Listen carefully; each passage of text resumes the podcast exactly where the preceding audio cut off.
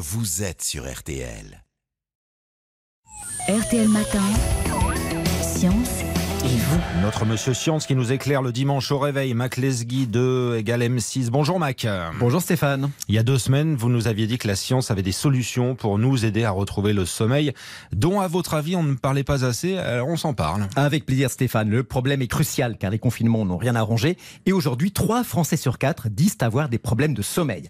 Alors comment réagir, comment bien s'endormir quand on va se coucher? Stéphane, savez-vous que c'est une question de Vous pression voulez dire euh, pression atmosphérique, Mac? Quel rapport avec le sommeil là? Non, je parle de la pression de sommeil. Je m'explique. Les scientifiques ont maintenant une idée assez précise du mécanisme de l'endormissement. Durant la journée, quand on est éveillé, notre corps sécrète des substances qui nous poussent à dormir, des substances hypnogènes.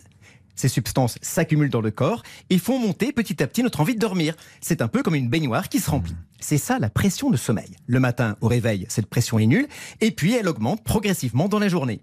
À une certaine heure dans la soirée, cette pression de sommeil est telle que l'envie de dormir devient irrésistible, comme une baignoire qui déborde.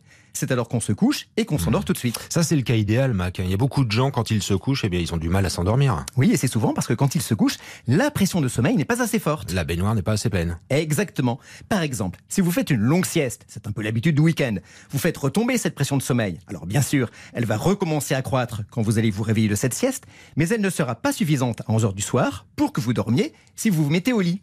Et c'est la même chose si vous faites une grasse matinée. Votre période d'éveil dans la journée ne sera pas suffisamment longue pour que votre pression de sommeil monte jusqu'à son niveau optimal. Et là encore, vous aurez du mal à vous endormir. On doit comprendre quoi, Mac Lesguy Qu'il faut pas faire de grasse matinée?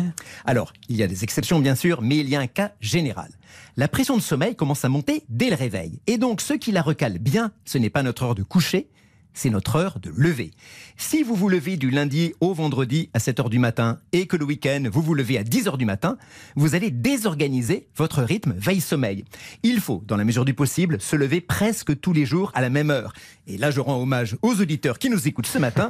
Ils ont sur ce point un mode de vie sain. et Bravo. la, et la sieste du week-end, alors on la bannit? Pas nécessairement, mais alors on met un réveil pour qu'elle soit courte.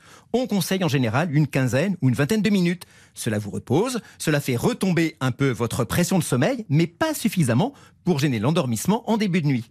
Et on fait attention à tout ce qui va aider cette pression à bien monter jusqu'au soir, car elle est sensible à des signes extérieurs, comme par exemple la baisse de lumière. Vous le savez, pas de lumière vive comme celle de nos écrans, une à deux heures avant le coucher. Ou encore la température. On garde sa chambre et son lit plus frais que son salon et on y va au dernier moment, car notre corps apprécie une baisse de température lors de l'endormissement. D'autres infos et conseils simples sur le site du réseau Morphée, rédigé par des spécialistes du sommeil. Mac Lesguy, c'est le dimanche matin, c'est sur RTL. On podcast, on réécoute tranquillement le jour ou la nuit. N'hésitez pas, vous allez directement sur l'appli RTL.